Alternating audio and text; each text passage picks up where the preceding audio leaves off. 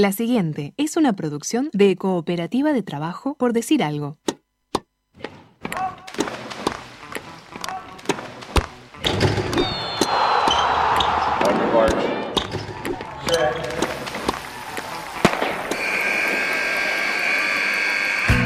Hay deportes. Y en Por Decir Algo queremos hablar de todos. O de los que podamos desde este momento y hasta las 15. Por Decir Algo.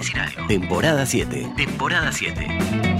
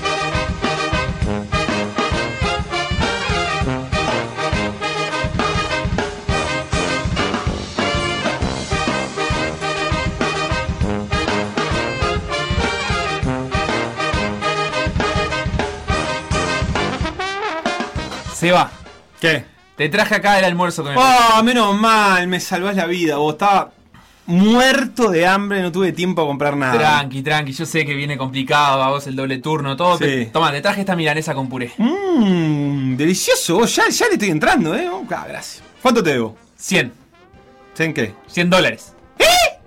¿Eh? Vota, 4.500 pesos.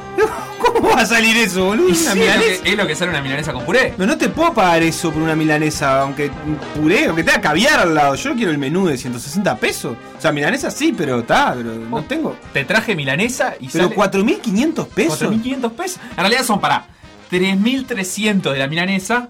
¿Qué? Y mirá acá, el centro de mesa. Sí. 1.200 pesos este arreglo floral precioso que ¿Qué te arreglo floral? Pero es un almuerzo de trabajo. Pero ¿cómo me este. vas a gastar 1200 pesos en flores para el almuerzo, papá? Yo quiero una milanesa de 160 pesos. Pero es lo que sale una milanesa, ¿no lees los diarios, No, vos? no lo leo. Y léelo, es lo que sale y las flores se reusan para el No, de no se trabajo. usan, no aprendiste nada. Ayer.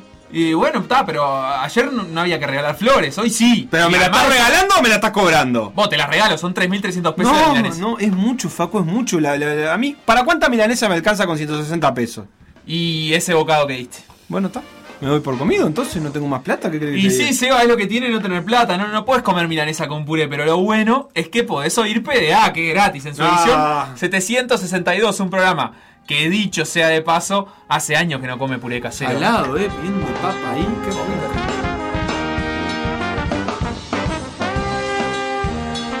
Por decir algo, en vivo, hasta las 15, en M24.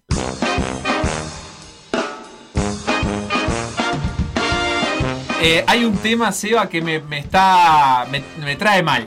Me trae mal, me trae mal. Aparte de que no me entró el sueldo que me, que me pagaron el otro día. ¿No Eso te me- entró? no, me trae mal. Eh, te estás enterando de esto al aire, pero me trae mal. Para que voy a entrar Pero me libro. acabo de acordar. Lo que me trae mal es est- esta discusión, para mí fútil, pero Ah. así y todo la vamos a traer al aire porque Fútil. este programa es especialista en tirar al aire eh, discusiones fútiles, eh, sin sentido. Pedile a tu audiencia de paso cuando la tires, porque yo voy a fijarme en lo de la Dale, cuenta del banco. perfecto. El, el asunto es el siguiente. Eh, desde hace días me vengo como empapando en las redes, los medios, todo, de que parece que hay una cosa que se llama futbolizarse. Y que Sí. siempre es tomada en términos negativos. Sí. Pero que además todo lo que se salga un poquito de lo que vos querés o de la norma o de lo que más o menos crees que es una eh, convivencia pacífica, sobre todo el ambiente del básquetbol, Sí. todo lo demás eh, es futbolización. O sea, si, si no sale como ustedes querían, Federación Uruguaya de Básquetbol, ah, es porque se está futbolizando. ¿Cómo, cómo, cómo, cómo? si está cómo? Nacional Peñarol en el medio, ah, se está futbolizando. Si se discute de dónde se tiene que jugar un partido, ah, eso se está futbolizando, porque esas discusiones de escritorio son las del fútbol. Y yo la verdad es que quiero discutir un poquito con eso, pero lo primero que voy a hacer es preguntarse, preguntarle a la audiencia. Por decir algo. Por decir algo. Instagram, Por decir algo web. Twitter. Por decir algo web. Facebook, Por decir algo. WhatsApp. 098-979-979. ¿Qué es la futbolización? Estuvo bien ahí, Beto, ¿eh? Estuvo bien, estuvo bien. metió estuvo bien el pique. A través de esas redes, que me contesten, ¿qué es la futbolización? ¿Qué es futbolizar? ¿A qué le están llamando ustedes que están en Twitter y están tuiteando que se futboliza el básquetbol? Que me expliquen. Eh, a Alem Banebur, por ejemplo. Claro, solo, solo porque. Que siempre nos escucha. Por ejemplo, ahora Felo tira otra pregunta: ¿es fútil o futil? Eh, Adrián Futil. Adrián Futil. Escúchame, en la cuenta de Itaú, ¿te fijaste? Eh, sí, me fijé, me fijé. Ah, es fútil, bravo. Felo. ¿Yo qué dije? No sé, nadie. Ta, no te pero estaba escuchando. tilde en la U. Facu. Eh, me fijé, me Escúchame fijé en una otro- cosa, entiendo lo que estás planteando. Yo creo que hay, hay un debate interesante que tiene que ver con que, eh, en general, debe haber de las dos cosas. De, de momentos en los que efectivamente se está futbolizando y momentos en los que no. Yo creo eso. Pero además creo que hay una carga negativa y eso es lo que lo primero que me sorprende, que es que la futbolización del básquet está usado como un término negativo. Y lo Claro. segundo que me sorprende es que está usado por gente que incluso viene del fútbol muchas Obvio. veces, que lo cual me genera un poco un- una paradoja porque es Están eh, desprestigiando a uno de sus productos mientras tratan de desprestigiar al otro. Claro, porque al mismo tiempo, y, y además, claro, en este caso se da como que lo están tratando de hacer como algo literal, en el sentido de que están tratando de trasladarle a un club de fútbol, el Club Nacional de Fútbol, la culpa por la futbolización, o al Club Atlético Peñarol, eh, la culpa por la futbolización del básquet en realidad. Pero, eh, ¿qué pasa cuando, es, cuando esa supuesta futbolización sucedía y no estaba atada a cuadros de fútbol? Ahí Claro. no era, ¿qué era? La basquetbolización del básquet. Hay como una paradoja ahí, que es que cuando el problema en teoría lo traen equipos, cuadros que vienen del fútbol, ahí sí es un problema ajeno, pero entonces Claro. cuando es propio no. Pero si era una piñata, una bataola, eh, una batalla campal dentro del cilindro municipal entre Aguada y Goes, ah, no, ahí no era futbolización. Es solo futbolización si viene la hinchada de Nacional y Peñarol a hacer relajo en la Liga Uruguaya de Básquetbol o en el torneo metropolitano. A mí, este- ¿esto lo has escuchado vos de dirigentes? Eh, sí, por supuesto. Los dirigentes han sido los que encabezaron, te diría. Sobre todo cuando se enojaron por la presencia de Alejandro Balbi en la cancha de básquetbol. Cuando la verdad es que, mal que me pese, porque no estoy hablando acá de simpatías ni por las personas ni por las instituciones, Alejandro Balbi es un dirigente de un club. Y como dirigente de un club, puede resolver o, digamos, tener injerencia en los asuntos de las distintas disciplinas de ese club. Sin importar si es el fútbol o es el básquet. Por supuesto que hay nombres que están más identificados con el fútbol y hay nombres que están más identificados con otras disciplinas. Y que es cierto que puede sonar hipócrita que algunos dirigentes solo se acuerden de una disciplina en instancias decisivas o lo que sea. Pero bueno, eso será una cuestión a resolver puertas adentro de una institución. ¿Sabes lo que más me preocupa a mí? Me, preocupa, no, me hace ruido que hay como una aversión al conflicto. Si hay conflicto, si hay una discusión, ya la gente, ah, pero no se puede así, esto es inviable, eh, tenemos que manejarnos de otra manera. La verdad es que a mí, por supuesto que muchas veces el deporte uruguayo nos tiene acostumbrado a conflictos innecesarios, pero que Nacional discuta que no quiere jugar el primer partido del año en la cancha de Peñarol, porque juega contra Peñarol, y eso no es un terreno neutral, por más que no haya hinchas, es la cancha donde un equipo entrena y va a hacer toda su pretemporada de cara a ese partido, me parece que está bien. Y me parece que es un conflicto del ámbito deportivo. O sea, a veces confundimos. No es un conflicto extradeportivo. No es lo que pasó con el COVID y Nacional sobre fin de año. No tiene nada que ver. Acá Nacional está reclamando su derecho deportivo de jugar en una cancha en la que haya igualdad de condiciones deportivas. Que Bueno, es pero- un terreno donde no entrene ninguno de los dos. te, te, lo- te- te redoblo la apuesta. Entiendo esto porque por eso yo también decía como que hay partes que, que hay que diferenciar dentro de, de los conflictos cuáles son como impropios del deporte o que no le ayudan a la construcción sana de una competencia y cuáles, eh, cuáles sí. Y quizás este sí. Ahora, eh, Peñarol va a jugar contra todos los equipos de la Liga Uruguaya en ese estadio. Si los demás equipos de la Uruguaya estuvieron de acuerdo y no presentan un planteo alternativo, también me parece bien, porque cada equipo será libre. Ahora, Bueno, pero yo ahí lo que te diría es, eh, en realidad debería haber estado previsto esto. O sea, Peñarol, el- el- si el torneo se va a jugar en una sola cancha, no puede ser la cancha de uno de los equipos que está involucrado. O cuando ese equipo juegue, no puede hacerlo en su cancha, porque si no, en realidad el torneo no se va a jugar en cancha neutral, sino que se va a jugar con 15 localías de Peñarol. básicamente, y, quizás con muchas más, hasta que se extienda Hasta el torneo. o sea, el, el torneo eh, solamente en las finales se va a jugar en el Antel Arena. O sea que en realidad la futbolización se dio por eh, lo imprevi la, la- falta de, previsión de quienes lo organizan. Por eso te preguntaba si son los mismos dirigentes quienes están eh, quejando por una situación que es generada por los dirigentes. Claro, lo que pasa es que acá el torneo lo organiza la federación, imagino que con injerencia de la televisación eh, toman una decisión de cuál va a ser la cancha utilizada y después, eh, digamos, puede que no todos los clubes hayan estado de acuerdo con esto, o que Ta, lo que hay que ver es si, los ámbitos, digamos, en los que esto se resuelve son los de, por ejemplo, el Consejo Neutrales de la Liga Uruguaya de Básquetbol, o si eso se resuelve en una asamblea de clubes más amplia, donde, bueno, digamos, democráticamente eh, perdés esta moción tuya, digamos, Nacional dice, bueno, no, Peñarol tendría que jugar en otra cancha. Y todos los demás clubes, de los 12 que juegan, 11 votan que Peñarol juegue en esa cancha.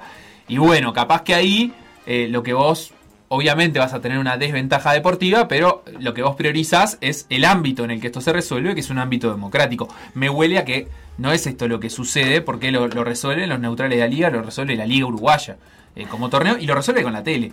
Sí, lo, entiendo. eh, eh, el Palacio Peñarol fue la casa, yo diría que histórica del básquet, o por lo menos una de sus dos casas. Entre el Palacio Peñarol y el Cilindro se jugó mm, toda la Liga Uruguaya de Básquet desde sus inicios. Sí. Más que nada en el Palacio Peñarol, de hecho, salvo alguna cita especial. El Antel Arena viene a buscar ese lugar y por lo tanto el Palacio Peñarol es un lugar que le queda cómodo a la televisación y a todo. Lo entiendo. De todas maneras, me parece que eh, un, un torneo que, que- que termina teniendo la situación de que se juega todo en la misma cancha, que no prevea que uno va a ser local, me parece que habla más de la basquetbolización del fútbol que de otra cosa, en Claro, realidad. De que el claro. básquet no tiene la, ca- la capacidad para generar este, infraestructura suficiente para desarrollar una actividad que dice ser profesional, siendo que la tiene además, porque podría. Sí, podría, eh, por ejemplo, el centro de entrenamiento de la Federación Uruguaya de Básquetbol podría ser utilizado y de vuelta, desde, desde el inicio se puede decir, bueno, todo el torneo se va a jugar en el Palacio de Peñarol, pero los partidos de Peñarol se tienen que jugar en otra cancha. Y no van a ser tantos partidos, o sea, no van a ser tantos partidos como la liga entera. Claro. Eh, a eso me refiero. Y creo que podría preverse eso. De todas formas, eh, digamos, para volver al origen de, de este intercambio y después leemos los mensajes de la audiencia que ya está ávida comunicándose, eh, yo creo digamos, todos tienen su, no solo su derecho, sino que también está bueno que todo el mundo plantee sus eh, discrepancias, interrogantes sobre lo que, eh, digamos, sobre las garantías que presenta un torneo a la hora de jugarse, sobre el aspecto deportivo, etcétera, etcétera. Lo que no entiendo es la necesidad de catalogar a eso como la futbolización, como eh, en esto que decías vos también, eh, como un calificativo negativo, o sea, cargado de negatividad, cuando en realidad el fútbol en la mayoría de sus ámbitos y de sus instancias es no solo la disciplina deportiva más popular de nuestro país, sino, eh, digamos, un torneo que a lo largo de los años consigue desarrollarse. Y consigue desarrollarse, digamos, de manera eh, bastante sustentable, Eh, la más exitosa de las disciplinas deportivas del Uruguay, por ejemplo. de manera profesional, por ejemplo. por el. por el. Digamos, el- el- la, la atención que convoca. También Incluso la, la por la capacidad de competir a nivel internacional, Es- exacto. Entonces. que es mucho mayor que la del básquet. por. Ver, visualizar eso como un insulto me parece raro y en todo caso me parece que falta una autocrítica ahí del básquetbol como para mirarse al espejo y decir, bueno, ¿por qué siempre el espejo donde, donde pasa todo lo malo es el fútbol y no nosotros mismos, nuestra propia federación? Y además me parece una forma de no atacar el problema directamente. Me parece una forma de simplificar, de no diferenciar que no es lo mismo lo que pasó en diciembre con la suspensión del Partido Nacional Aguada que lo que pasa ahora con la solicitud previa de jugar un partido en otra cancha para no otorgar una ventaja deportiva. No, no son las mismas las. Y no hay que, Oculta un problema, en definitiva. y no hay que, y no hay que salirle corriendo al conflicto. O sea, preferiría una liga organizada donde eh, no se esté discutiendo en qué fecha se juega, en qué cancha se juega, etcétera, etcétera, una semana antes de inicio del torneo. Sí, lo preferiría. Pero también está bueno que esa construcción llegue sin tener que, digamos, señalar a nadie por decir, ah, no, vos generás conflicto, vos generás conflicto. Bueno, capaz que si un club tiene la potestad de generar un conflicto así como así, lo que hay que rever son los ámbitos en donde se resuelven esos conflictos y diseñarlos mejor pero no escapar de esos conflictos, porque en definitiva yo creo que eso no va a ayudar a crecer. Y en este en esta liga, por más que sea corta, etcétera, etcétera, el básquetbol tiene una oportunidad súper especial, que a algunos les gusta y a otros no, de concitar muchísima más atención que habitualmente, porque a los clubes habituales, tan populares como Aguada, como Goes, eh, digamos, equipos que están desde siempre en el básquet, como Biguá, como Malvin, etcétera, etcétera, se suman dos clubes, o sea, Nacional que ya está hace años, pero en este caso con el agregado de que tiene a su clásico rival del fútbol como institución, a lo que la gente culturalmente percibe como clásico, en la misma liga. Entonces, capaz que ya hay hinchas, no sé, de otros equipos del básquetbol que no van a ir a hinchar ni por Nacional, como viene pasando hace años, ni por Peñarol en esta liga. Pero seguro que hay hinchas que no se acercan al básquetbol que ahora van a empezar a prestar el oído a mirar algún partidito, a ver qué pasa, qué es esto que se llama básquetbol y que se está jugando acá. Y me parece que está bueno pensar en organizarlo con ciertas garantías para todos los equipos y sobre todo, eh, digamos, tratando de no escapar a que eso también va a traer conflictos. Y no digo conflictos eh, de violencia, sino conflictos institucionales. O sea, obviamente son clubes pesados, son instituciones eh, grandes de nuestro país y generan en los escritorios algunos problemas. En todo caso, la Federación Uruguaya de Básquetbol lo que tendrá que buscar es la manera de adaptar sus, eh, ámbitos de, digamos, de solución de estos problemas para hacerlos más justos y sobre todo más eficientes y que la liga no se termine entorpeciendo. Eso me parece que es el desafío para la federación en estos 3-4 meses que vienen por delante y donde se va a jugar una liga que puede estar muy pero muy buena. Futbolizar es llorar cuando no le salen las cosas por incompetencia propia, pero es más fácil echar la culpa a los demás, directivos, jueces, hinchas, técnicos, periodistas e incluso a la mala suerte, dice Tatanka. Dice Nacho, no sin un dejo de ironía, o más que un dejo, algo más. Se futuriza el básquet, se pierden los viejos valores como revolear un taladro. Claro, ahí tenés como eh, otra, otra ironía con respecto a incidentes que hubo en alguna época en el básquet que fueron sumamente tristes y que no tenían nada que ver con clubes vinculados al fútbol. Vinculado a eso, dice Andrés que las sanciones del básquet han llegado al descenso de equipos. Eso en el fútbol uruguayo y con varias muertes apenas si le han quitado algunos puntos a los equipos involucrados. Futbolizar el básquet es bajar el nivel del al básquet al nivel del fútbol por la propia incapacidad de intereses creados por los dirigentes del fútbol de no poder mejorarlo en todos o algunos rubros que son importantes para desarrollar un mejor fútbol producto. Claro, eh, pero ahí plantea que futbolizar el básquet es bajar el nivel al nivel del fútbol, cuando presupone que entonces el básquet está en un nivel superior al fútbol. Y yo creo que ya veníamos deslizando algo de eso, eh, generalmente es en realidad, contrario. No hay, yo creo que el ejemplo que pone Andrés es interesante, el de las sanciones. La verdad es que el básquet ha sido, ha tenido sanciones muy fuertes a los clubes que, eh, que han tenido vínculos con la violencia, digamos, algunos muy graves, ha habido muertes en el, básquet, algunos que no han llegado a ese punto, pero que sí han tenido eh, em, momentos muy violentos, le ha pasado a Atenas, le ha pasado a Welcome, le ha pasado a Guada, eh, le ha pasado a Olimpia, le ha pasado a Sayago, quizás sin llegar a la desafiliación, pero sí de pérdida de muchos puntos.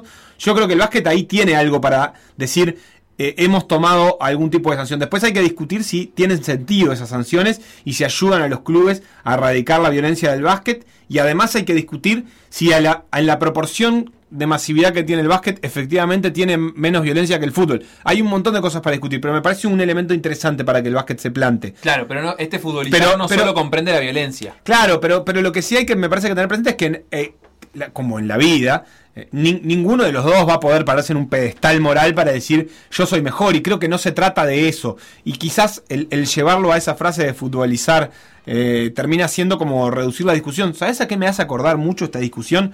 Eh, y bueno, nos colgamos un poquito con el tiempo, pero Em, a la discusión, creo que ya no está tan presente, pero yo recuerdo ahí, allá entre 2000 y 2010, que había un eh, la, mm, la, argentinización del fútbol o la barra bravización del fútbol. Exacto. La verdad es que yo creo que en el fondo desnuda una, una inoperancia, porque eh, vos tenés que tener presente, es cierto que puede ser que un fenómeno suceda antes en un lugar y que luego se traslade a otro. Ahora, eh, eh, pensar que hay una especie de invasión planificada no ayuda a, resolver un problema. En realidad, lo que termina sucediendo es que hay que prever que si yo voy a tener eh, incorporado en mi sistema deportivo a los clubes grandes, van a suceder cosas que no suceden con otros clubes. Fin de la, fin de la cuestión. Si yo voy a incorporar, si el fútbol uruguayo va a, se va a masificar o va a incorporar muchos hinchas. Y además en la sociedad están sucediendo determinados fenómenos culturales, sociales y políticos.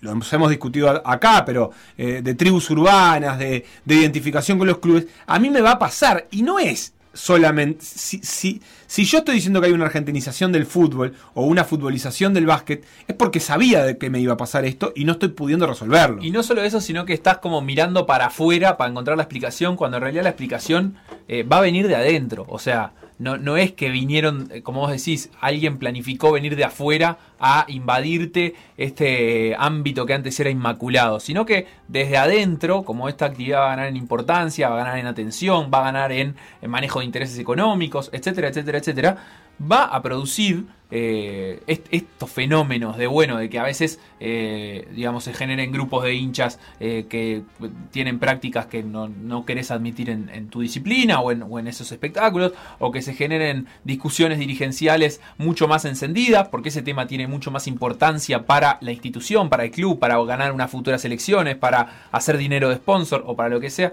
Y bueno, yo lo que creo que ahí es que Uruguay generalmente donde se falla es en como buscar culpables, ahí estamos a la orden del día. Ahora, buscar eh, modificar o, solucionar estos problemas a través de las instituciones que ya existen, digamos, armar una ingeniería institucional para que eh, estos problemas se solucionen sin demasiada opción de después, eh, digamos, que se estén eh, solucionando y, y, digamos, ¿cómo se dice? A- eh, apelando los fallos y que demore un mes una sanción que capaz que tendría que salir en, en poco tiempo.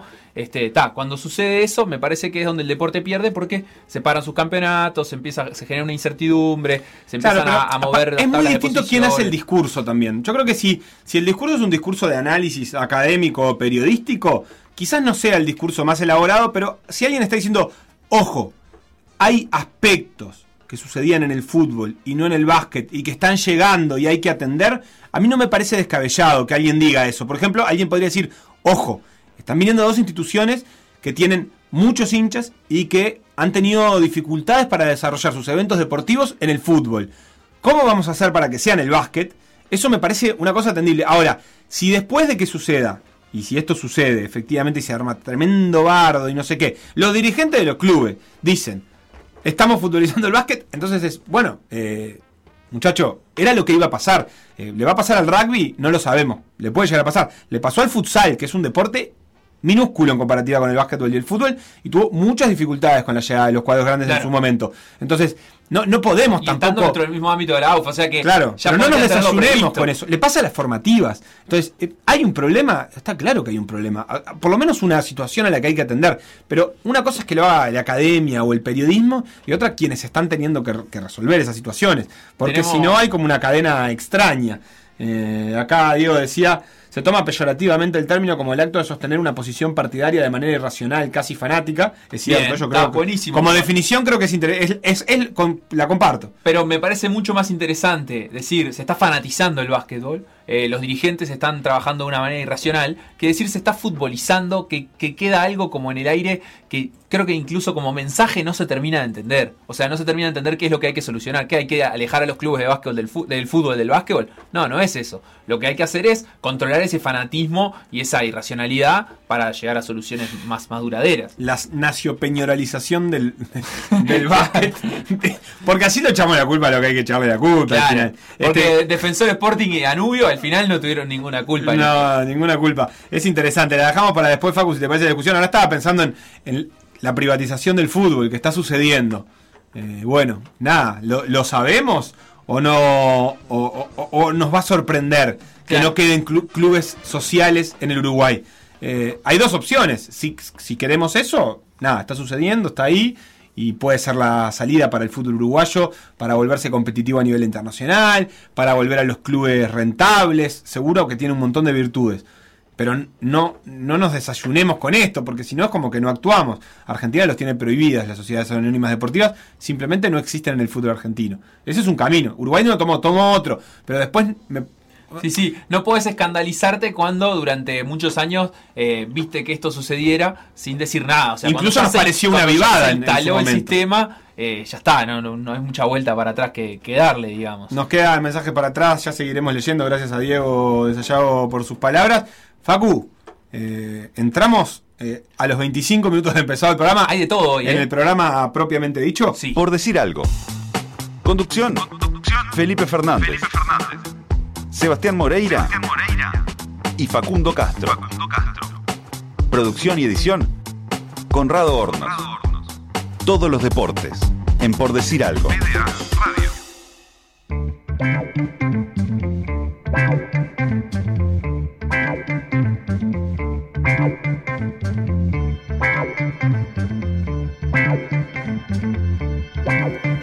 Wanderers va a debutar hoy en la Copa Libertadores, fase 2, 19-15 horas en el Parque Viera. Eh, Wanderers va a recibir a Bolívar. eh, este cruce que se va a resolver el martes próximo, el martes 16 de marzo, pero en La Paz, en la altura, con esa dificultad agregada para Wanderers, que viene como Uruguay 3 después de haber aceptado ese cupo que le fue primero ofrecido a Nacional, a Rentistas, a Torque, a Peñarol, y todos declinaron quedarse con ese lugar. Se quedó Wanderers, eh, pero el equipo de Daniel Carreño llega acá con un mal momento, flojo momento después de esa goleada 2-8, eh, 8 a 2 le ganó a Montevideo City Torque el viernes. Eh, llega con una ventaja.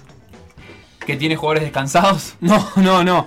Eh, llega con la ventaja que siempre exigió el fútbol uruguayo y es que tiene rodaje. Ah, el Bolívar no juega desde eh, el 31 de diciembre. Sí. Mirá qué fecha, ¿no? Además, el 31 de diciembre Bolívar jugó su último partido oficial por la Liga de Fútbol Profesional de Bolivia, le ganó 4 a 1 al, al Oriente Petrolero.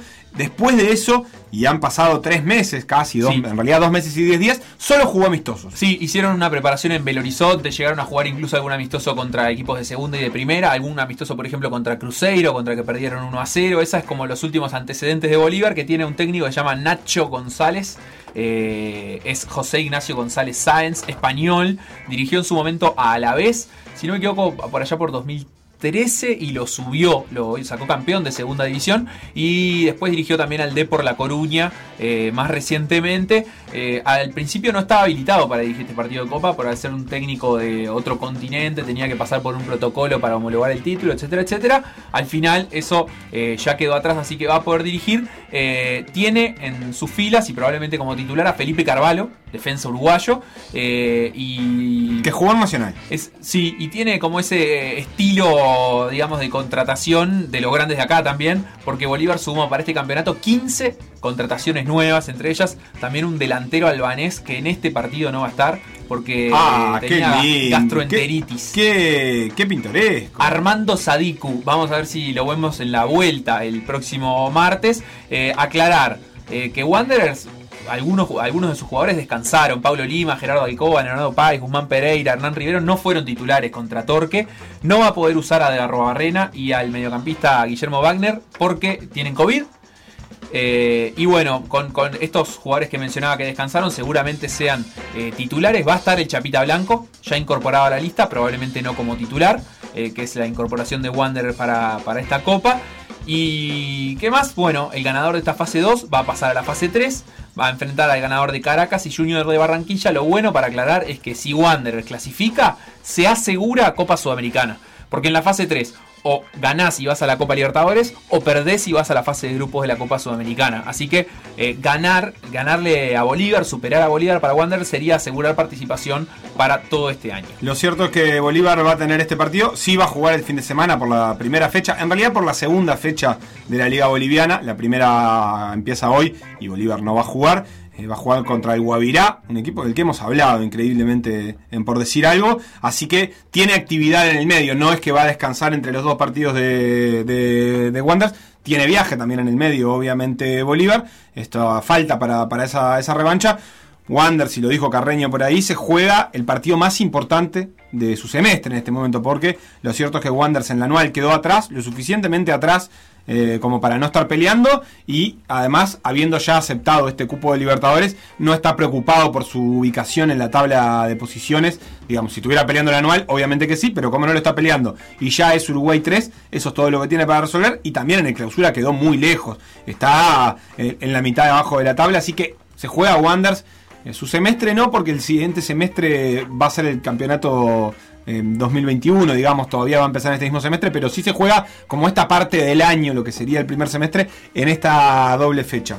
Facu, ¿Fútbol uruguayo? Sí, saltemos al fútbol uruguayo para cerrar lo que fue la actividad de la fecha actual, de la fecha 11 eh, del torneo clausura. Ayer eh, hubo dos partidos eh, que se disputaron. Victoria, fue victoria de progreso sobre el equipo de rentistas, una nueva derrota de rentistas. Y en el caso de Deportivo Maldonado fue derrota también. eh, 2 a 0 frente a A Fénix. Fénix, correcto, ahí está. Se me escapaba ahí. Eh, vamos a escuchar primero la voz de los hinchas en ambos partidos eh, para meternos en este repaso de la fecha. Rentistas, progreso. 8 de marzo, paro feminista y bueno, como en el fútbol juegan hombres, dirigen hombres, arbitran hombres, comentan hombres, aquí estamos esperando el partido contra rentistas. Por el lado de progreso, seguimos con el equipo recontra menguado, pero nada, le tengo confianza porque creo que, no sé qué pasó con el cambio de técnico, pero seguro hay, hay como un poco más de, de confianza en el equipo, así que vamos a agarrarnos de eso. Gol de progreso a los 11 minutos, Fabricio Fernández. No lo quiero quemar este loco, hace partidos que vengo diciendo, se está animando cada vez más. Tremendo remate, un capo, capo de la vida. Segundo gol de progreso, 18 minutos. Es increíble lo que está sucediendo, no, no podría explicarlo.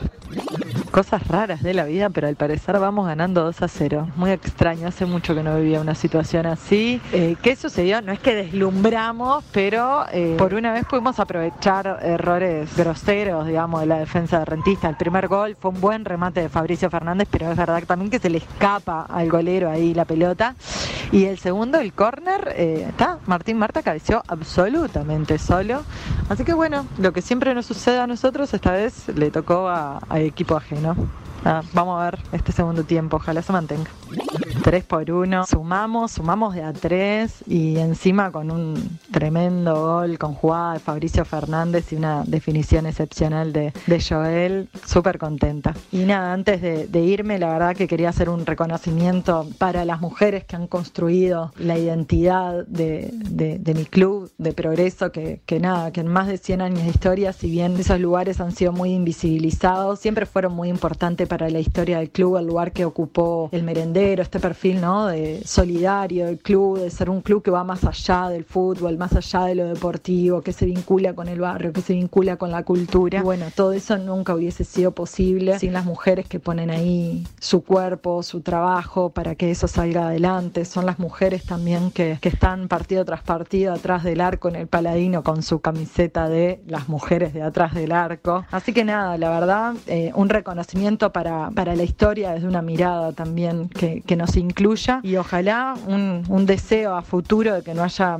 tantas barreras para poder ocupar nuevos espacios en el deporte y en el fútbol en particular. Así que nada, aguante las mujeres cada día, todos los días y en todas las canchas. Deportivo Maldonado, Fénix. Muy buenas tardes compañeros audiencia de PDA. Estamos a vivo para un nuevo partido entre Félix y el Deportivo Maldonado. Estamos de luto hoy, ¿no? Una, lástima, una tristeza lo que pasó a Franco Acosta y bueno, un mensaje que Dios lo tenga en la gloria y bueno, este, siempre lo recordaremos. Y hablando del partido, este, la vuelta de, de Darío Denis, un histórico del club. Ayer firmó contrato y bueno, hoy estará esperando desde el banco y bueno, promesa buen partido, hay que ganar.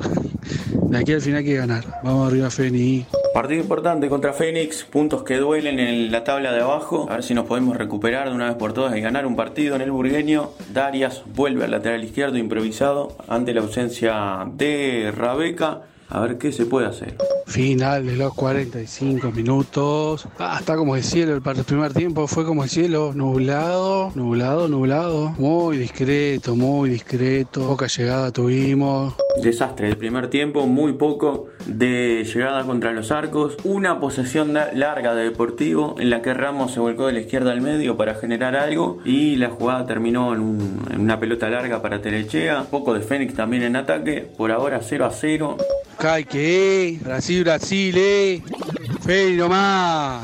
Bueno, lo que temíamos, ¿no? El equipo que sigue sin despertar, sigue sin asumir, sigue sin ir al frente, sigue timorato, sigue esperando. La verdad, muy pobre partido, gana bien Fénix por 2 a 0. Nos quedamos sin Santana, con Roja, sin cantera, quinta amarilla. Panorama muy complicado para lo que viene. Contra Cerro, en Trócoli, partido clave si, no, si queremos zafar del descenso, pero está claro que hay que hacer un cambio mental de cabeza y salir a buscar los partidos. Estamos jugando finales y no salimos a, ganar nunca. Dos partidos que ganemos y, estamos salvados. Pero parece que este plantel no se enteró todavía. Preocupante.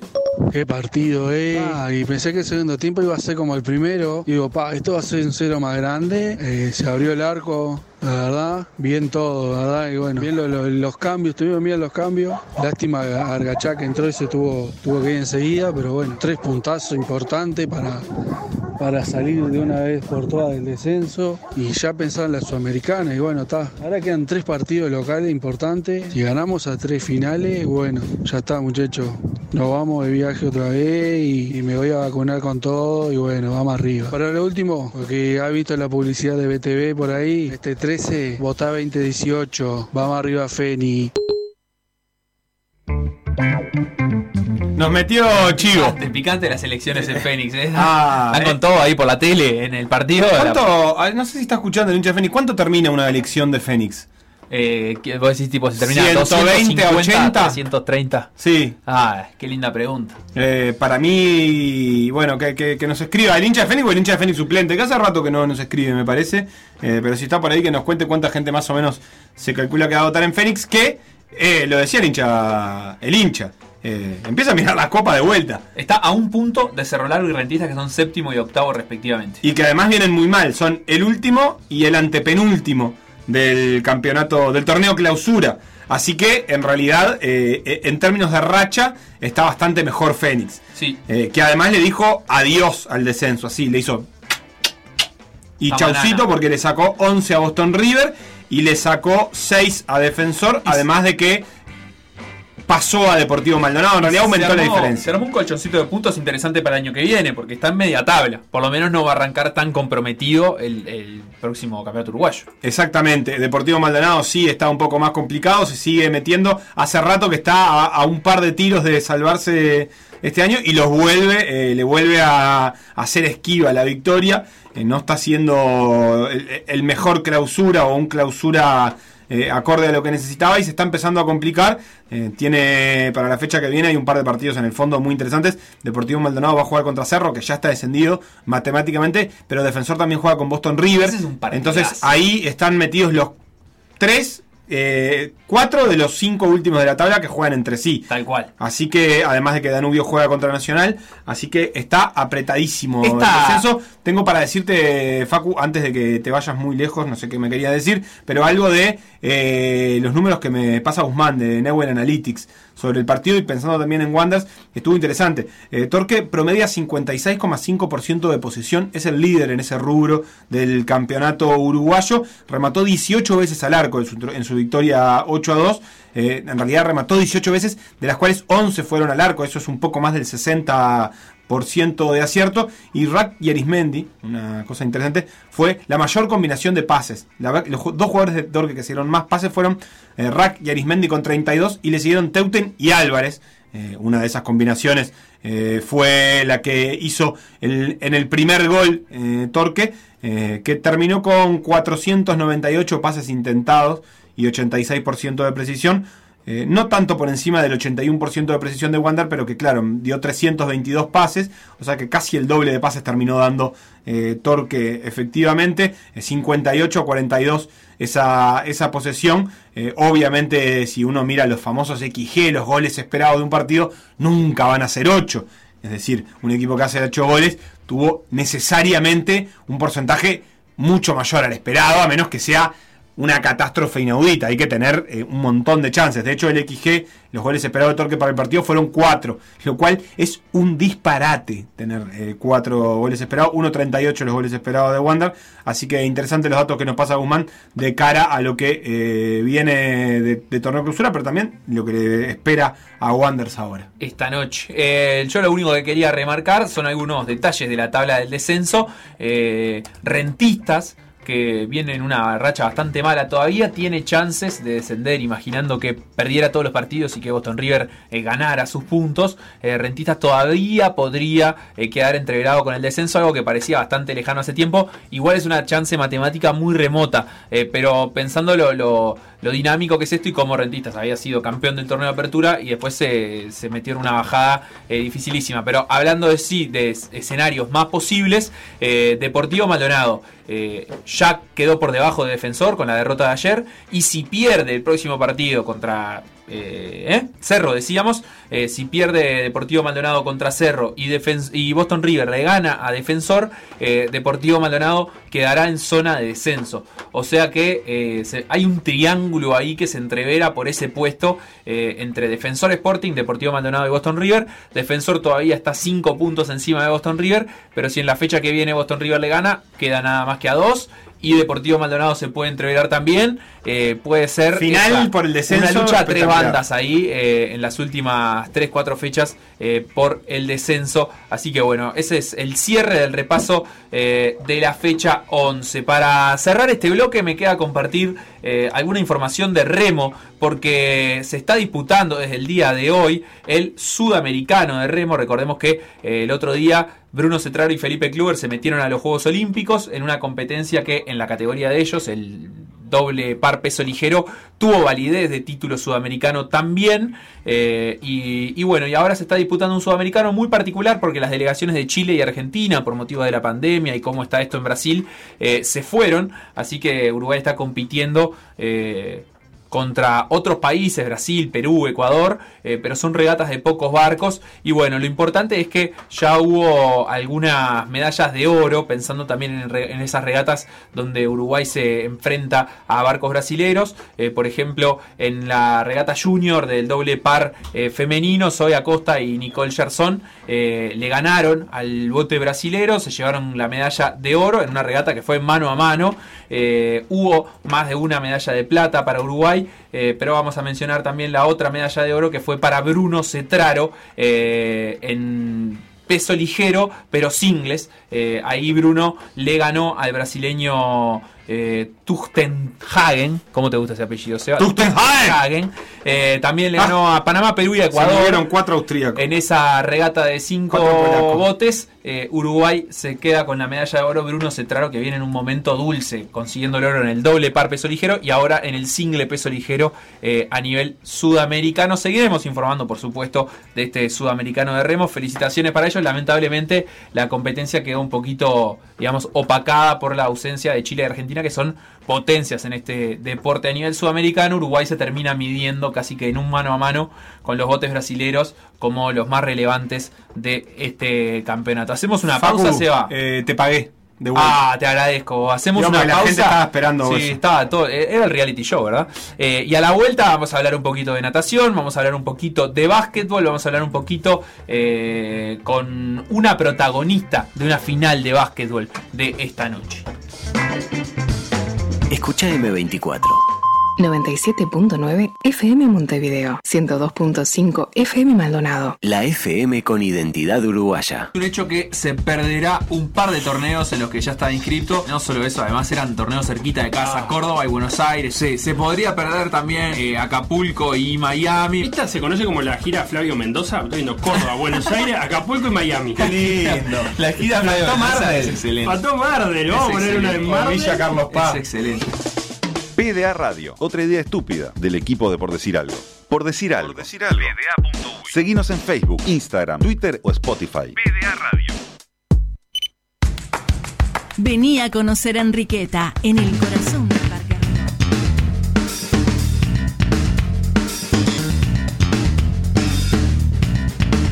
Noticias. Noticias. Venía a conocer. Un saludo para nuestros amigos de Enriqueta, qué rico. En el corazón ¿eh? del Parque Rodó. Dale, dale. Micaela Sierra, nadadora uruguaya de 16 años que está buscando un lugar en los Juegos Olímpicos, la rompió este fin de semana en Estados Unidos donde entrena y compite. Sierra batió dos récords nacionales, pero no solo eso, batió ambos récords dos veces. O sea, en un fin de semana fue cuatro veces recordista nacional, tanto en la serie como en las respectivas finales del Pirañas Seniors. Tenés eh, en las federaciones serias, en los mundiales, por ejemplo, si vos batís un récord mundial, te dan un premio económico. Entonces hay deportistas que andan tan bien que baten el récord y después en la siguiente serie le dan a fondo para batirlo de vuelta y ganarse dos veces el premio. Por ejemplo, salto con, con garrocha, en lanzamiento, en lanzamientos, saltos. O sea, lo baten por poquito. Claro, como que intentan ir fuerte, pero no tan fuerte, y así lo pueden batir dos veces en un mismo torneo y hacer más plata. En fin, eh, no es el caso de. Micaela Sierra, que nadó en 50, 100 y 200 metros pecho, subiéndose al podio en cada una de las tres pruebas. En los 50 pecho fue medalla de bronce, pero sin récord.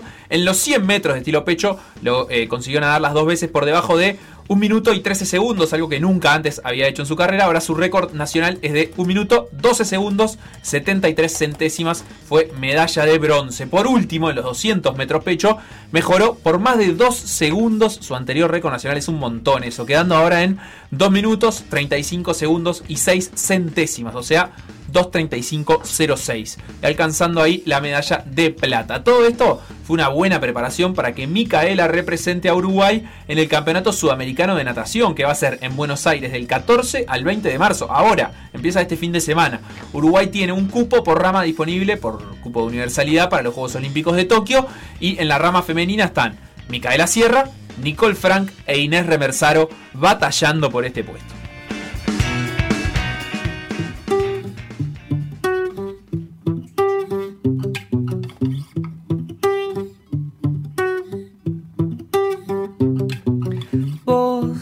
Apareciste una noche cualquiera, que me sacaste de mi casa, me llevaste por el mundo navegando entre los libros de tu biblioteca vieja. Vos que me encontraste algunas horas después de haber vendido mi intuición y perdido conexión con él afuera, de haber estado con él, entregado la piel y quemado el corazón con la madera. No me dejes caer, si me vuelvo a tirar. Solo quiero tener alas para volar muy cerquita del sol. Encontrar mi lugar, soportar el temor de no poder despegar y buscar a pesar de los años, a través del tiempo, caminar descalzo, caminar despierto.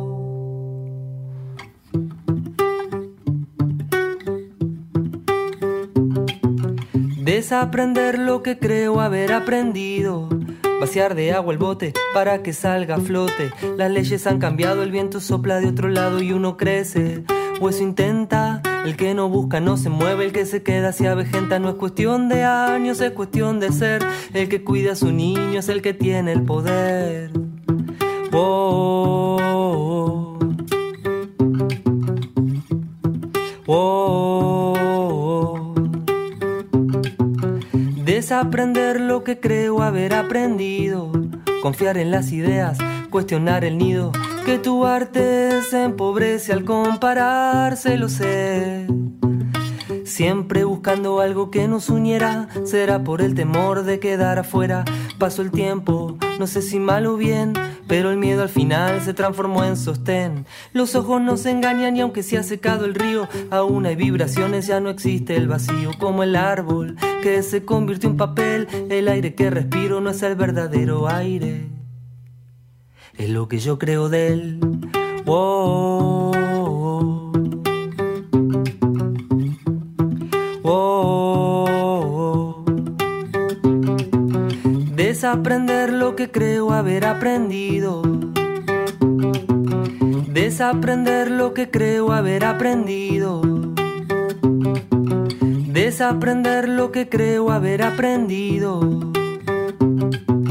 Desaprender lo que creo haber aprendido. Por decir algo, en vivo, hasta las 15, en M24.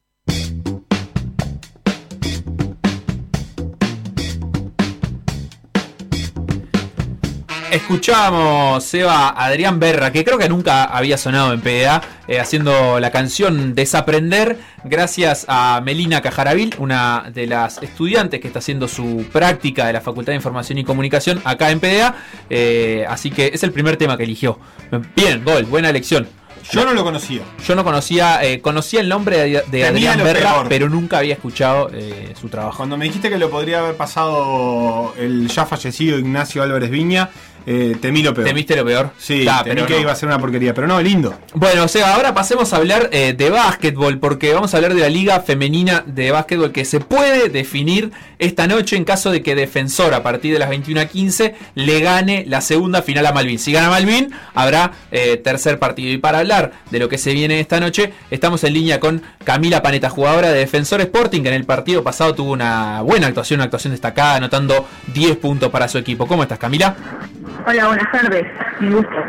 El gusto es todo nuestro y bueno, lo primero que queremos saber es cómo se preparan para este partido teniendo en cuenta que lo que pasó el otro día eh, fue por lo menos para nosotros los espectadores algo inesperado, no, no esperábamos que Defensor dominara de esta manera a Malvin. Eh, ¿Cómo se prepararon para tratar de repetir eso? Bueno, el, el primer partido lo que hicimos fue con confiada, fuimos confiadas, aunque los nervios siempre estaban ahí. Eh, ahora para este partido lo que hicimos fue estar igual, pero sabemos que en este partido van a, van a ir diferentes, ¿no? Malvin. Lo que sí, platicamos sábado y domingo, un domingo a las 10 de la mañana, pero está bueno para ir a la final. Te veo contenta con el horario de la práctica. Sí, obvio. No, no estoy muy contenta por el horario, pero bueno, igual está, igual tengo tremendas ganas. Entonces no, no, no me complico. Claro, ningún sacrificio es mucho para, para enfrentarse a un partido así, más contra un equipo como Malvin, eh, que si hay algo que sí tiene es un montón de experiencia, 18 finales seguidas para Malvin y en este plantel hay jugadoras que han jugado muchas eh, de estas finales eh, consecutivas. El equipo de defensor, por otra parte, es un equipo más joven, pero también con jugadores que vienen juntando mucha experiencia en los últimos años. ¿Cómo te sentís vos, por lo menos, que integrás desde hace algunos años el equipo de primera de defensor? ¿Cómo te sentís para, para encarar estos momentos decisivos? Bueno, totalmente lo de Malvin, siempre hay, son jugadores con experiencia. Eh, yo me siento nerviosa, sinceramente. El primer partido estaba igual, eh, al otro, al otro tipo, un día antes no podía ni dormir. Creo que dormí tres horas, me desperté y lo primero que hice fue llamar a mi abuela y digo, abuela, ¿puedo ir a, ¿puedo ir a tu casa? Y fue así. Y ahora es lo mismo. Bueno, ahora estoy, estoy con mi padre esperando que se vacune. Ah, estoy se escucha el ruido Ahí- de fondo. ahí escuchamos sí. sala de espera de fondo. Yo te iba a preguntar Sí, sí. eso. ¿Y para ¿y, qué, ¿y cuál fue la táctica de la abuela para bajar el nerviosismo?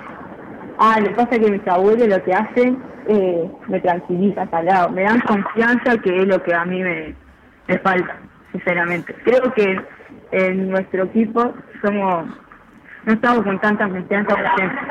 Eh, pero este partido fue totalmente diferente el primero. Y si vamos así, me parece que, que nos quedamos. Ojalá que se dé. Eh, sabemos que va a estar mucho más complicado, que ellos van a tomar eh, otra partida. Y que, que tenemos que tener fe. Y- Eso es lo, lo más importante. ¿Repetís la cara a la hora de tarde? ¿Te vas a ir para lo de tus abuelos? Obviamente, Perfecto. lo mismo ahora. Eh, bueno, lo que no hice, que no estoy haciendo ahora, es almorzar con mis abuelos. Pero está, por este por este día que tengo que venir a acompañarme a mi, a mi padre, eh, hice algo diferente. Ojalá, igualmente, que, que, que ganemos.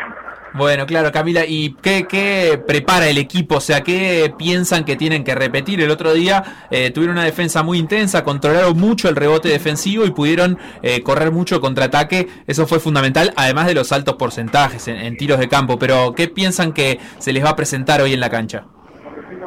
Eh, el plan el plan de juego va a ser igual. Eh, corregimos algo que es justamente el rebote ofensivo, pero lo deja. Que nos tomaron demasiado demasiados puntos demasiados puntos ofensivos, eh, digo puntos rebotes y nos re, nos re costó, pero eh, lo retomamos con la defensa.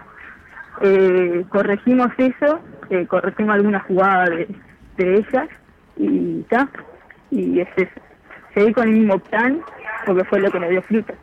Eh, obviamente que en el transcurso del partido puede cambiar algunas cosas. Buenísimo, Camila, muchas gracias por, por estos minutos y mucha suerte para el partido de esta noche. Muchas gracias a ustedes y bueno, vamos arriba. Ahí pasaba Camila Paneta, eh, mucha frescura, ese mucho, eh, est- estaba, creo que estaba muy alegre, de buen humor. Sí, este decía que estaba nerviosa, pero yo la veía muy tranquila. Claro, también tenía que tranquilizar al padre que estaba en ese momento de la vacuna que aunque crezcas, igual un poco ahí de cosita te da. Sí, es picante. Eh, picante. En, en el partido pasado, Aldana Galloso, como ya decíamos el otro día, fue figura con, con 20 puntos. eh, pero en cuanto a la eficiencia, que es una estadística que evalúa todos los rubros estadísticos que se llevan en la planilla, eh, tanto Josefina Rivera con 13 de eficiencia como Camila Paneta con los mismos 13 puntos de eficiencia, fueron las, mejoras, las mejores jugadoras de Defensor Sporting. Camila que juega de base y que llega desde el banco. El partido esta noche va a ser a las 21.15 y al igual que todas las finales del básquetbol femenino de esta temporada se están televisando, así que lo pueden encontrar en la tele, pero les recomiendo yo silenciar la tele y entrar a peda.com.uy están metiendo con los poner el sincronizador para escuchar la transmisión de la final de último cuarto eh, que no quiero ser eh, polémico por respeto a la empresa Tenfield pero eh, es mucho mejor infinitamente mejor la transmisión eh, de último cuarto que los comentarios de la televisión es que nuestros compañeros de la radio son realmente muy buenos Son muy buenos. Así que hoy 21 a 15 eh, se escucha por M24, se puede ver por la tele también. Segunda final entre Malvin y Defensor Sporting. En las otras novedades, digamos, por la Copa de Bronce, eh, Capurro le empató 1 a 1 la Serie a Montevideo, así que habrá un tercer partido por esa Copa de Bronce. 25 de agosto y Remeros jugarán su segundo encuentro mañana en una serie que 25 de agosto está ganando 1 a 0. Seba, Facu, hacemos- me vas Sí. a permitir que insista con esto, pero la Facultad de la Cultura de la Universidad CLAE abrió las inscripciones, más que abrió, está cerrando las inscripciones para la quinta edición de la Tecnicatura en Gestión de Instituciones Deportivas. Hemos hablado y hemos hablado bastante de esto. Eh, tiene clases online dos veces por semana, tiene una plataforma virtual disponible. 7 días a la semana, 24 horas, 30 días al mes, 31 o 28 si es en febrero. Tiene material de estudio digitalizado, tiene interacción grupal, las tutorías son personalizadas y además tiene algunos encuentros en Montevideo con visitas a centros deportivos para conocer la gestión y el funcionamiento de esos centros deportivos. El plantel docente, como nos tiene acostumbrado el CLAE, tiene obviamente formación académica y tiene además, en este caso, amplia experiencia en la gestión deportiva pública y privada de nuestro país. Así que profesionales, emprendedores, dirigentes, deportistas que busquen desarrollar habilidades de gestión, de liderazgo, que busquen trabajar en el desarrollo de organizaciones, de empresas o de proyectos deportivos sociales, pueden inscribirse, lo pueden hacer a través de admisiones o en www.clae.edu.uy. Si quieren más información también lo pueden hacer por estos medios, por esas vías o por el 094 543 940 094 543 940. Comienza el 16 de marzo, así que no queda mucho tiempo para inscribirse. Ahora sí, Facu, pausa. que Agus y Valentina ya están eh, afuera del estudio para traer un informe. El informe de Agus y Vale, así se llama el espacio. Por Perfecto, decir me algo. encanta. Seguinos en Facebook, Instagram, Twitter o Spotify. Por decir algo. Seguinos en Facebook, Instagram, Twitter o Spotify.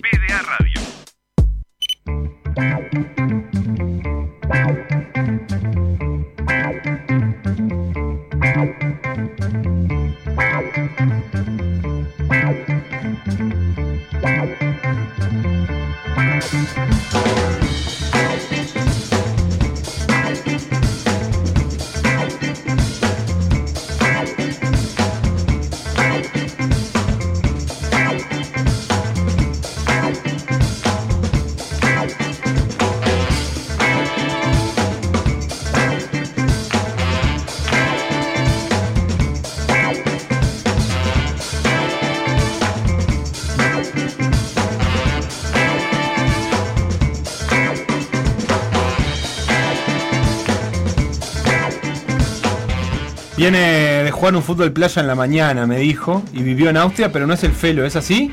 Es así, es así. Pero bueno, estamos vamos a tener que volver a Austria a ver si Felo me lleva. ¿Cómo te fue con el fútbol playa? ¿Qué, ¿Cuál fue tu momento favorito del partido, Agustina?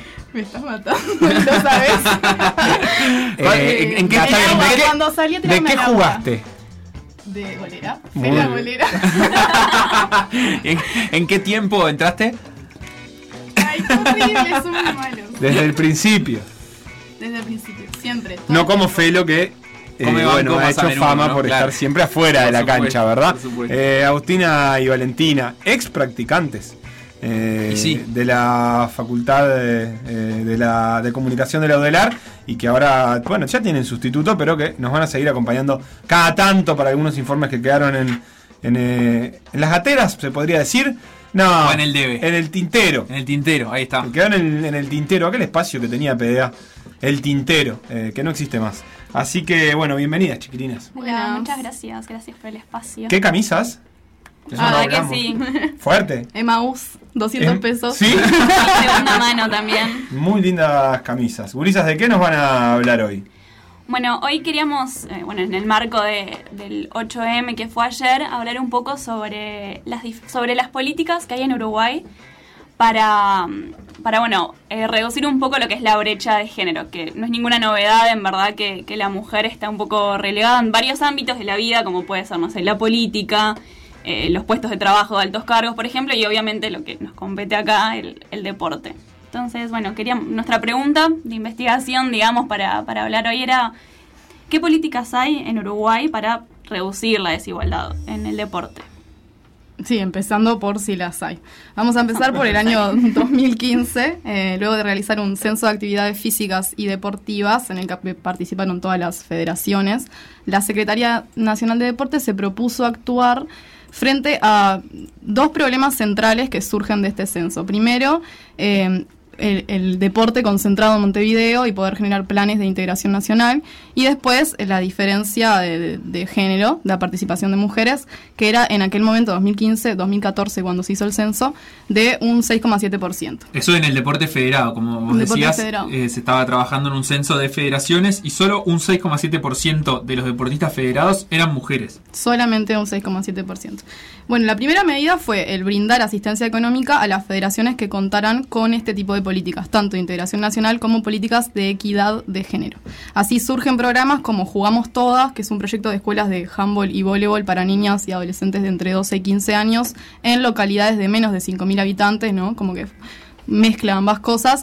O el curso de árbitras de fútbol infantil. Recuerdo también la existencia del Fondo Celeste hace un par de años, que era un fondo, eh, digamos, concursable para que algunas federaciones eh, pudieran acceder a entre 500 mil pesos y un millón de pesos, presentando programas que de vuelta tenían estos mismos, mismos ejes, integración, eh, equidad de género y e integración a nivel nacional.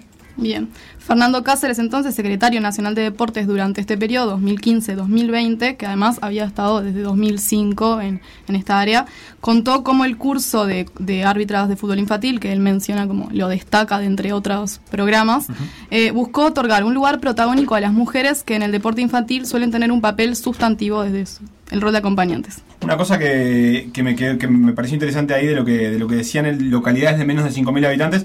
5.000 habitantes es la línea de, del- de, pueblo a ciudad, ¿no? Si no me equivoco, este, a nivel demográfico. Y, y hay, un, por lo tanto, una detección de una problemática específica que tiene que ver con la llegada al, al deporte femenino en pequeñas, este, en pequeñas localidades. Sí, en realidad ya en el, en el, interior hay una, una gran diferencia de lo que tiene que ver con el acceso entre mujeres y varones por el fútbol del interior. O sea, si se miran las estadísticas del fútbol federado, eh, es mucha la diferencia entre, entre hombres y mujeres por todo el campeonato de fútbol interior. Entonces, se, Que trae mucha gente, que- Claro. que, que, que, que- que llegan muchos gurises a jugar, eh, Sí. gurises hombres a jugar ese, ese campeonato. Y además es interesante cómo Fernando destaca el, el periodo de la adolescencia para las gurisas como un momento esencial en el que van desertando, ¿no? Claro, sí, sí, como el momento este, clásico del abandono, que es en el que también pasa de ser como una práctica física a un deporte, si se quiere, propiamente dicho. Pero en ese en ese nivel de iniciación deportiva, del deporte de base, la mujer es insustituible y su presencia es dominante. Sin embargo, a medida, esto es otra constatación, a, medida que se asciende, por decirlo de alguna manera, en la jerarquía de responsabilidades institucionales, cuanto más alto es el escalón de, de responsabilidad o directriz, la presencia femenina va descendiendo más y va siendo sustituida por una fuerte presencia masculina que llega a ser abrumadora en los máximos niveles de decisión. Pero no solamente en esos niveles, sino también en, los distintos espacios de agentes, los diferentes agentes deportivos. Son muy pocas las entrenadoras mujeres, son muy pocas las árbitras mujeres, son muy pocas las presidentas mujeres. Del total de miembros integrantes de los consejos directivos, esto que hablaba él un poco también de, de- o sea, no, no solo ya contar en, en las, deportistas en sí, sino también quienes dirigen y quienes están al mando un poco, solo un 15% son mujeres. Es más, o sea, las presidentes podemos contarlas con los dedos de una sola mano. Esta. Mano. Cinco. De, de la EDD encuestadas, en 2019 apenas cuatro eran presididas por mujeres. La de natación, la de Olimpiadas Especiales, la de hockey sobre césped y la de esgrima. El día de hoy se Me sobró. agrega la Federación Ecuestre, que es presidida por Lucía Chiesa. Eh, que en ese momento, cuando fueron encuestadas en 2019, todavía no era presidenta porque hubo, fueron después de las elecciones y ahí Y se mantienen las otras cuatro. Lucía Chiesa. Eh, eh, Esto es clave porque además, pensando en, los, en el ámbito dirigencial, después, ¿quién piensa las políticas eh, de género si ta- hay una representatividad tan baja de las mujeres en cargos dirigenciales, eh, que también son eh, las presidentas o presidentes de federaciones los que después se sientan en las sillas del Comité Olímpico Uruguayo, por ejemplo, eh, y dialogan con los dirigentes a nivel nacional para atacar los problemas del deporte? Bueno, básicamente lo que sucedió en su momento, en 2015, que ustedes empezaban a marcar, es que de alguna manera fueron dirigentes hombres lo que, los que lideraron el llamado de atención al respecto de esto, seguramente asesorados por mujeres, pero estaría bueno que en algún momento pase a ser a la inversa, ¿no? que sean las propias mujeres que tengan posibilidad de empezar a construir las políticas sociales. Sí, totalmente. Igual, a pesar de, de estas cifras, Cáceres se manifiesta orgulloso frente al crecimiento de la participación femenina, que, bueno, del 7 6,7, perdón, ascendió a 13,4%. Ah, se duplicó. Se duplicó. Para él esto es reflejo de un cambio cultural. Hay que destacar algo positivo, es que se creció en la conciencia de la importancia del desarrollo en equidad en el deporte y se creció en la, en la conciencia de los niveles de, exclusión que el deporte eh, tiene con relación a las mujeres. Si que destacar algo, diría que la sociedad ha ido, ha ido madurando en la necesidad de revertir índices de discriminación hacia la mujer en el deporte que son una vergüenza nacional, ¿no? Básicamente la idea de que, perdón, eh, de que la idea de que para resolver un problema primero hay que identificarlo, como que lo que más se ganó fue esa conciencia de que el problema existe, que antes no estaba tan eh, a la vista, por lo menos. Exacto. Y acá es interesante porque Fernando habla de políticas de equidad y Noelia Díaz, otra de las entrevistadas por decir algo, este, eh, es licenciada en Educación Física, especializada en Género y Políticas de Igualdad y fundadora de la red Conectadas por el Deporte, de la que vamos a hablar más adelante. Eh, ella eh, hacía hincapié en el dejar atrás el concepto de equidad y sustituirlo por el de igualdad. La equidad lo que busca es como si a alguien le falta algo por ahí, como que llenarlo para que queden en el mismo lugar, ¿no? Y la igualdad trasciende eso. La igualdad lo que lo que habla es de como más de lo que es la dignidad y que la persona o las personas, los grupos se desarrollen, ¿no? Que trasciendan eso eh, y trasciendan la barrera. Bueno, vamos a poner un ejemplo porque ya lo estábamos discutiendo respecto a todos pensábamos que era al revés, que en vez de, de igualdad era equidad. Para eso Noelia ponía el ejemplo de la ley de cuotas y decía que de alguna manera a veces se creaban determinadas políticas basadas en la equidad, como por ejemplo esta, que eran más como para tapar un poco y llegar a un porcentaje, ¿no? Y mostrar el porcentaje, pero que en realidad no atacaban el problema en sí. Entonces, ¿qué implica trascender la barrera, como dice Noelia, derribar la diferencia desde su raíz, desde alguna forma? Según una definición de ONU Mujeres de, de equidad, es un principio que busca cubrir las necesidades e intereses de personas que son diferentes, especialmente de aquellas que están en desventaja. Ahí entran dos palabras que son interesantes. Desventaja es real, las mujeres están en desventaja y tiene sentido pensar desde ese lugar, pero el, el lugar de la diferencia, como si las mujeres fueran un género diferente o, en- o sea, menor de alguna forma, como en muchos está esa teoría, ese pensamiento, ¿no? Eh, es polémico y también ¿Por eh, hay que de dónde mirarse. Porque, la, o sea, no somos diferentes, ¿no? Si pensamos de la igualdad, todos, todos podríamos acceder al deporte de la misma manera. Entonces, si partimos de la base de que las mujeres son diferentes, se puede pensar en el deporte desde el tema del cuerpo, de que no puede rendir de la misma manera o algo, quizás no se llega a lo mismo y se pone en ese lugar como de como una ayuda a, a alguien que es inferior, digamos, ¿no? ¿Y cu- cuál, sería, cuál es el riesgo en definitiva de, de- de plantearlo en esos términos? que, que no se atacaría el problema real, que en vez de concentrarse en la raíz del problema, te concentras en, bueno, en generar cuestiones que, que le den una ayudita a las mujeres, pero sí, seguirán estando en ese lugar de diferencia, en vez de, bueno, somos todos iguales, todos tenemos el mismo derecho. Bien, muy claro. Eh, a partir de esto entonces, eh, como qué, qué implica esto, qué implica trascender esta, esta barrera. Bueno, se, perdón, según Díaz, eh, una de las claves para comenzar a abordar el problema en profundidad es la visibilización. Porque básicamente si algo no se ve, no existe. Es, es algo que ella afirma, ¿no? Luego de, de reflexionar sobre el valor de los relatos en los medios de comunicación. Sí, punto uno, saber qué te pasa, digamos. Cualquier diagnóstico va a ayudar a atacar un problema. Saber qué te pasa y, y, que, poder visibilizarlo y, mostrarlo y que se hable de ello, ¿no? También es un poco esto de, bueno, quién cuentan las historias eh, y, a quién se ve representando.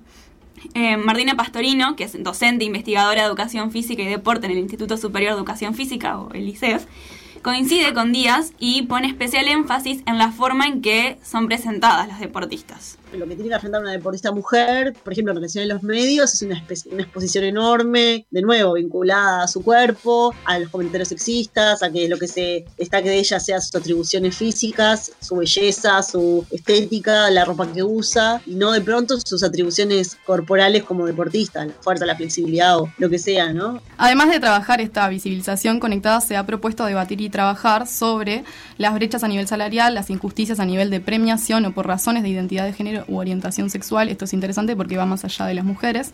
Y la poca representación en cargos directivos. Un ejemplo, eh, hablábamos de la directora de, de hockey del Centro Federación. Eh, que. Bien, que ellas están trabajando en un ciclo de entrevistas a, a estas personas que ocupan cargos directivos, pocas. Una de las entrevistadas que pr- próximamente saldrá es ella. Danae Andrada tiene la particularidad de ser eh, la primera mujer que integró, eh, digamos, una, la, mesa ejecutiva de una federación internacional, la primera mujer uruguaya. Eh, no se había dado hasta, hasta el momento, desde hace algunos años, ella ocupa un cargo en la Federación Internacional de Hockey sobre Césped, además de presidir la Federación Uruguaya de Hockey y a partir de las últimas elecciones del COU, que fueron el año pasado, del Comité Olímpico Uruguayo, ella también está sentada en el directorio del Comité Olímpico Uruguayo, siendo también una de las primeras mujeres en ocupar cargo de, tanta relevan- relevancia para el deporte nacional. Bien, para poner un poco en contexto, Conectadas por el Deporte es un colectivo, una red que surge en 2019. Se habían empezado a mover para un encuentro muy grande a nivel internacional que no se pudo dar por la pandemia, pero sí lograron acceder al Fondo Fortalecidas de la Intendencia. Es más, ellas se acercaron a la Intendencia, plantearon la propuesta y la Intendencia les dio ese lugar. Eh, que está integrado por psicólogas, comunicadoras, profesoras de educación física, antropólogas, docentes vinculadas al arte y, a la historia, entrenadoras, deportistas, entre otras. Para ellas es muy importante el trabajo académico, la investigación, para poder pensar en estas políticas que son necesarias, pero antes hay que bajar a tierra todo lo que está sucediendo, el pensamiento, investigar para poder generar las políticas. Pastorino, eh, además de compartir eh, la cuestión de, la investigación con Conectadas, el interés, agrega al debate la importancia de crear eh, políticas de prevención y contención al deportista. Hoy en día no existe ningún tipo de política de prevención del acoso y el abuso del deporte, ni mucho menos atención ¿no? a deportistas. Si hoy en día una deportista o un deportista quiere denunciar una situación de abuso, no tiene dónde hacerlo, ¿no? Está totalmente desamparado en ese sentido. Un poco porque las federaciones son un ámbito privado, ¿no? Pero también porque no hay una política estatal para, para pensar en, en- en esos términos, ¿no? Obviamente cuando uno genera una política no tiene que pensar que la hace para que existan esas situaciones, pero también hay que, hay que saber que el contexto mundial nos está indicando que hay un montón de denuncias, ¿no? En los ámbitos deportivos y bueno, est- estaría bueno tener un espacio de respaldo, por lo menos como primer política de prevención de violencias y de, y de formación para generar espacios este, amigables, libres de, de violencias este, o de violencias de género. Cáceres también destaca eh, este punto y cuenta que sobre el final de la gestión se trabajó en una guía de protección para el, para el deportista. Ah, también para el periodista, por Estoy- favor. estoy ahí, eh, estoy es en eso. ser humano. Nosotros en el final de la gestión elaboramos una guía de protección al deportista.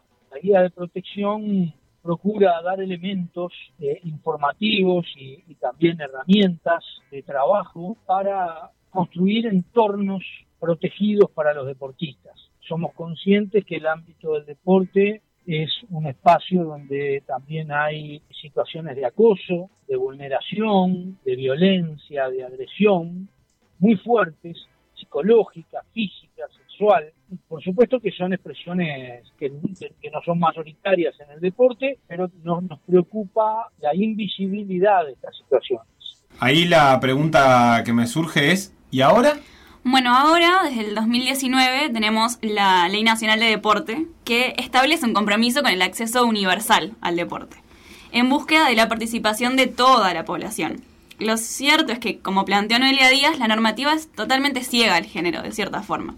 Por ejemplo, ¿no? dentro del listado de lo que compete a la Secretaría Nacional de Deporte, lo único que puede darnos a entender que habrá un enfoque en género, que puede darnos a entender, es el punto en el que se comprometen a crear programas especiales de apoyo a los colectivos que por sus características requieran una atención especial.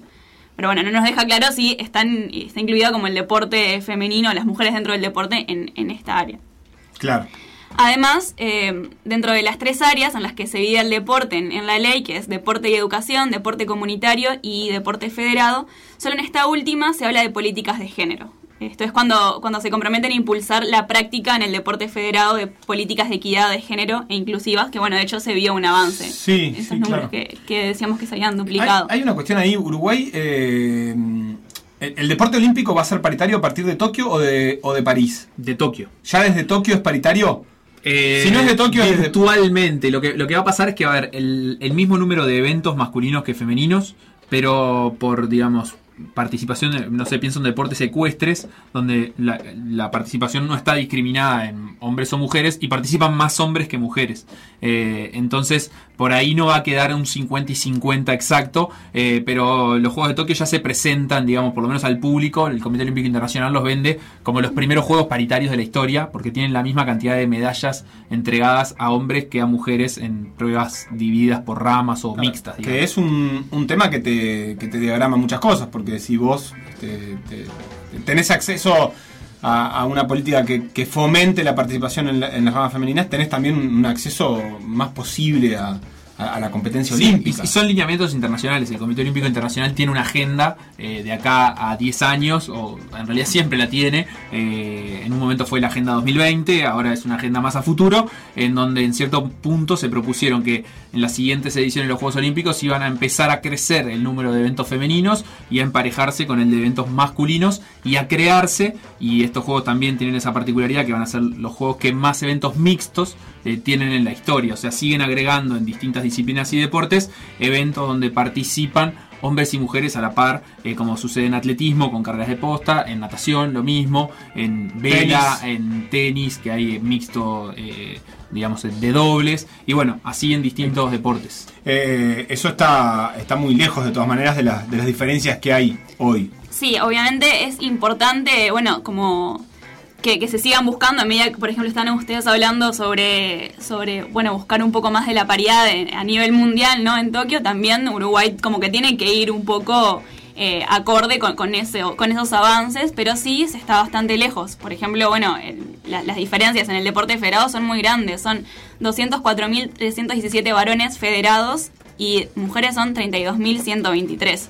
Entonces sí, es importante que estén estas políticas que, que, que, bueno, que, que se enfoquen en género en el deporte federado, pero creemos que también es importante plantear estas políticas en otras áreas, o sea, en las que vinculan deporte y educación y en deporte eh, comunitario. Respecto al, al deporte y la educación, un ejemplo que tenemos es de la Intendencia de Montevideo con las escuelas deportivas, en la que todas las escuelas para niños y adolescentes son mixtas. ¿no? Ahí lo que me planteaba Jorge, director de, de la se- de esa sec- de ese sector de las escuelas deportivas, es que eh, hay, hay deportes en los que es, es bastante parecido, ¿no? 60-40, y después hay otros como el patino o algo en el que ya se va mucha más participación de mujeres o mucha menos de varones. Ahí está interesante, ¿no? Cómo hay ciertos deportes que tienden más a aceptarse lo mixto y otros no tanto. Frente a la libertad de elegir, incluso teniendo la opción, como hay algunas disciplinas que concentran más la atención de las mujeres y algunas que concentran más la atención de los hombres eh, en, en la infancia y en, la- en las edades tempranas incluso. Claro, y entra en juego la educación, el- el- la relación de cada género con su cuerpo, ¿no? Que es bastante interesante y quedará para otra discusión. Claro, sí, sí, sí, ni que hablar. No, estaba pensando ahora en la delegación este, uruguaya de ahora, no va a ser paritaria por elección, puede llegar a serlo por. por eh, en, en Tokio, si, lo- si, lo- si es paritaria será eh, por pura casualidad, básicamente. ¿En, en qué sentido? No, estaba pensando que en este momento están tres, tres hombres eh, y, Y dos y mujeres. clasificadas. Sí, va- Eh, vas a sumar por lo menos dos uno y un- uno y uno. Vas a sumar seguramente dos atletas. uno y uno podría ser. Yo creo que ahí hay más chances de que clasifiquen mujeres a que clasifiquen hombres. Por ejemplo, podría sumar a Emiliano Laza, pero a Débora Rodríguez y Pía Fernández. Entonces ahí clasificarían dos mujeres y un varón.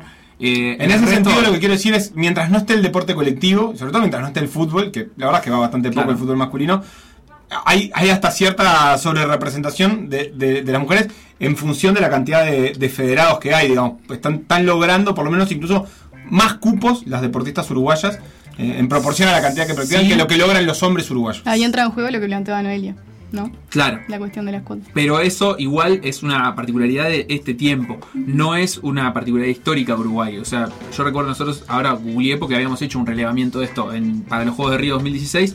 El, contando Río 2016, solo el 7,3% del total de participaciones en Juegos Olímpicos han sido de mujeres para Uruguay.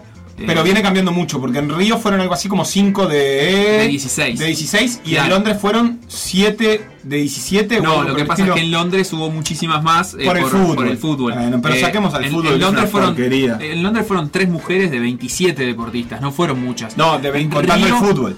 eh, claro, está, pero solo tres mujeres. O sea, el, el dos Claro, lo que pasa es mujeres, que te mete una mujeres, selección mujeres, masculina de fútbol y mujeres, te mete mujeres. 18 deportistas que, que, que desbalancean todo, pero sí, entiendo. Sí, o sea, la, la participación donde Uruguay tuvo más presencia femenina en Juegos Olímpicos fue en México 68, 6 mujeres. Después, de- desde entonces, la segunda con mayor cantidad de mujeres compitiendo fue Río 2016, 5 mujeres. Y ahora eh, se proyecta que se pueda alcanzar tal vez eh, cuatro mujeres compitiendo en los Juegos, pero no veo más eh, pensando en, la- en las clasificaciones porque la- las que est- los cupos que están en disputa, por ejemplo, boxeo, eh, karate o judo también, no, no es probable que, que sean, o sea, Sí, sí. solo están peleándolos los hombres. Y después están un cupo de natación asegurado y te diría que puede haber un par de cupos de atletismo y ahí, en ese caso, capaz que podría llegar a las 5 igual que, que en los Juegos pasados. De todas maneras, esto que decían ustedes, no es necesariamente en el deporte competitivo o de élite donde, donde se generan estas diferencias, sino mucho antes. Es que justamente pensando ¿no? un poco desde dónde surge el interés por practicar un deporte y, y cómo llegamos a practicar un deporte de élite, a ser deportistas profesionales, a llegar a las federaciones. En la escuela, en, en el compartir el deporte en el barrio, por ejemplo. Entonces allí también tendrían que haber políticas fuertes que fomenten y que fomenten espacios seguros para, eh, para que las mujeres desarrollen el deporte y, y se fomente su inclusión un poco. Claro, eh, eh, en cierto sentido, sin eso, a lo que yo me quedaba es que sin eso, igual las, las mujeres Sí. uruguayas están obteniendo mejores resultados comparativos, si Es se verdad, quiere, sí. eh, en esa competencia, o por lo menos están, están participando en, esa, en esas este, competencias de élite. ¿Algo más, chiquilinas? Agus y Valentina, para Se ir me cerrando. que la Secretaría Nacional de Deporte está trabajando en una comisión interdisciplinaria de mujeres por primera vez y pronto se va a anunciar, veremos qué, qué se cuenta, una campaña por el mes de la mujer. Eso por la Secretaría Nacional de Deportes Sí. específicamente. Medio tarde que se anuncie pronto cuando ya pasó el día, ¿no? Y bueno, veremos qué pasa. Bueno, pero es el mes, y el, el mes de la mujer, etcétera. No, lo, lo importante en realidad, más que las campañas por el mes de, es que desarrollen Sí. políticas públicas de largo plazo, exacto. Eh, bueno, así que muchísimas gracias. Y le- Me gustaría ¿Vale? a mí agregar un poco más, un- algo más, que Sí. es un poco por qué, a veces capaz que surge esta pregunta de por qué insistimos en que, que se hable particularmente de las mujeres, en, por ejemplo, en la ley, ¿no? Sí. Que, o sea, nos parece importante que, que se mencione porque, bueno, por la misma razón que a veces necesitamos hablar de, de derechos de mujeres y disidencias, diferenciándolo de, de los derechos humanos, ¿Qué- ¿no? ¿Cuál Que es- sería la razón? que la diferencia de género existe y no mencionarla no la reduce, la invisibiliza de hecho. Entonces poder enfocarnos particularmente en, en ciertos aspectos, por ejemplo, eh, la- bueno, la diferencia que hay en el deporte para la mujer puede ayudar y ayuda de hecho a, a, bueno, a la participación Claro, justamente. en este momento de la historia es necesario encararlo desde la mención y la, la presencia en las normas. Capaz que más adelante eh, se, eh, se alcanza la igualdad. Como Claro, sería, el idea- sería lo ideal no tener que hacer una Ahí está. división o no tener que, que, bueno, hablar de ciertas cosas, pero bueno, actualmente se necesita y por, por eso estamos acá. Queda la cortina, Agustina ya apagó la computadora. Sí, ya cerró Así todo. que, Facundo, esto solo significa una Pero cosa. queda la invitación hecha para ellas de volver al programa. Que No, eh, no. no sientan que se van y que no van a volver nunca porque queremos que vuelvan y que, y sigan tratando estos temas. Nosotros nos Yo Uruguay es- podría ser un reality. Bueno. Hay gente que va a llorar a un escenario. Un reality Me radial. muy bien, me iría muy ¿Eh? bien.